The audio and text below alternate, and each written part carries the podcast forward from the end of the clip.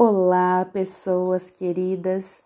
Hoje o nosso podcast, o nosso afago literário, vai fazer uma homenagem muito carinhosa para Rubem Alves. Esse homem que viveu de 1933 até 2014, uma existência linda e cheia de contribuições para nós brasileiros e também para o mundo, porque este ser iluminado era teólogo, era educador, era tradutor, era psicanalista e escritor brasileiro. Vocês querem mais? Um pacote completo, vocês não acham? Ainda tinha um sorriso que era a coisa mais linda de se ver. Foi autor de livros de filosofia, de teologia, de psicologia, fez várias histórias infantis fantásticas. E ele nasceu numa cidade que tem o nome da alma dele, a cidade de Boa Esperança, em Minas Gerais. Ele era literalmente um carinho, um afago para nós. Hoje eu trago para vocês uma crônica dele, para que vocês possam conhecer um pouquinho do que foi e do que é a escrita de Rubem Alves e que vocês possam se interessar pela obra dele e conhecer mais textos e buscar mais informações.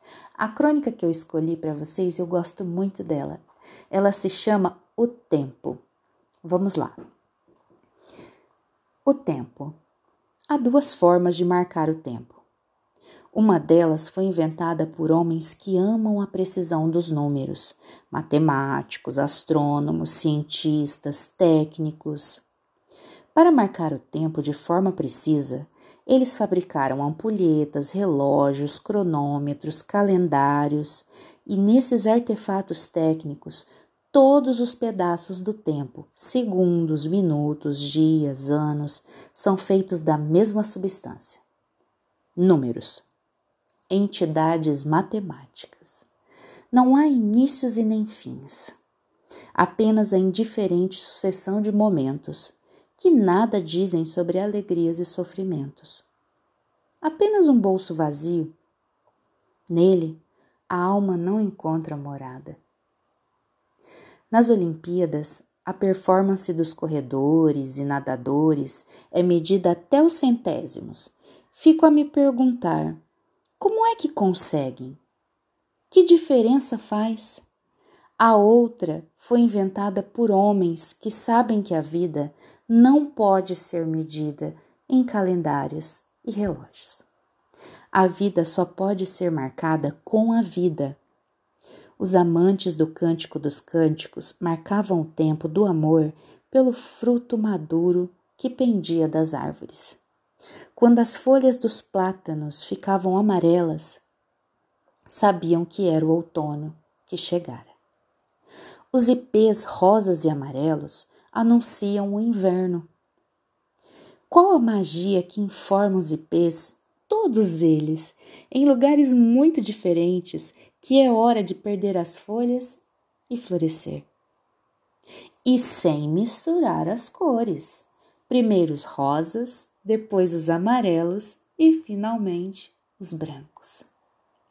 Sugeri que algum compositor compusesse uma sinfonia ou uma brincadeira musical em três movimentos. Primeiro movimento IP rosa, andante, tranquilo, com os violoncelos cantando a paz e a segurança. Segundo movimento, IP amarelo, rondo, vivace, em que os metais, cores parecidas com as dos IPs, fazem soar a exuberância da vida. Terceiro movimento, IP branco, moderato, em que o veludo dos oboés cantam a mansidão. Seria bom se nós, como os ipês, nos abríssemos para o amor no inverno. A precisão dos números marca o tempo das máquinas e do dinheiro. O tempo do amor se marca com o corpo. Um calendário é coisa precisa, anos, meses, dias, horas, que são marcados com números. Esses números medem o tempo, mas os pedaços do tempo são bolsos vazios. Nada há dentro deles. O bolso vazio do tempo se torna parte do nosso corpo quando o enchemos com vida.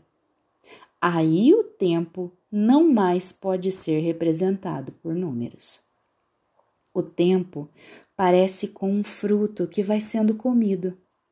É belo, é colorido, é perfumado.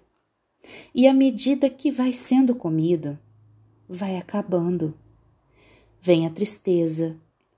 O tempo da vida se marca por alegrias e tristezas, há inícios e há fins. Tempos fugite, o tempo foge.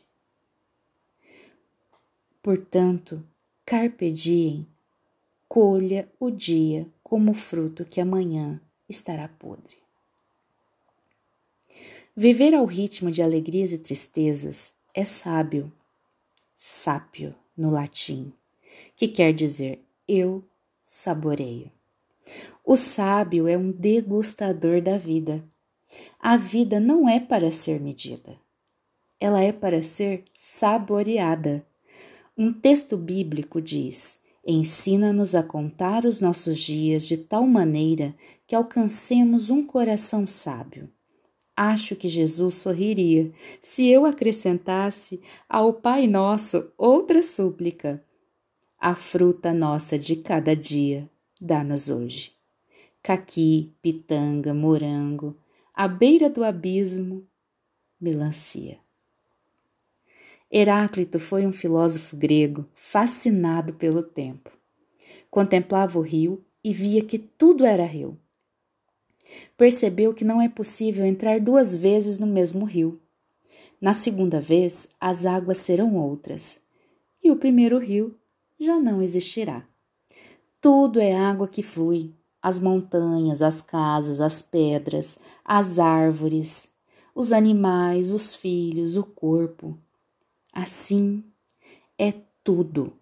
Assim é a vida. Tempo que flui sem parar. Daquilo que supostamente ele escreveu, restam apenas fragmentos enigmáticos. Dentre eles, um me encanta. O tempo é criança brincando, jogando. Da criança, o reinado. Para nós, o tempo é um velho, cada vez mais velho, sobre quem se acumulam os anos que passam e de quem a vida foge. Heráclito, ao contrário, diz que o tempo é criança, início permanente, movimento circular, o fim que volta sempre ao início, fonte de juventude eterna, possibilidade de novos começos. Tempo é criança. Tempo é criança? O que o filósofo queria dizer exatamente? Eu não sei mas sei que as crianças odeiam Cronos, o deus dos cronômetros, dos segundos, dos centésimos de segundos. O relógio é o tempo do dever, o corpo engaiolado. Fiquem com essa reflexão e perguntem-se: o que é que eu estou fazendo com o meu tempo? Um beijo para vocês. Rubem Alves, do Universo da Jabuticaba, 2010.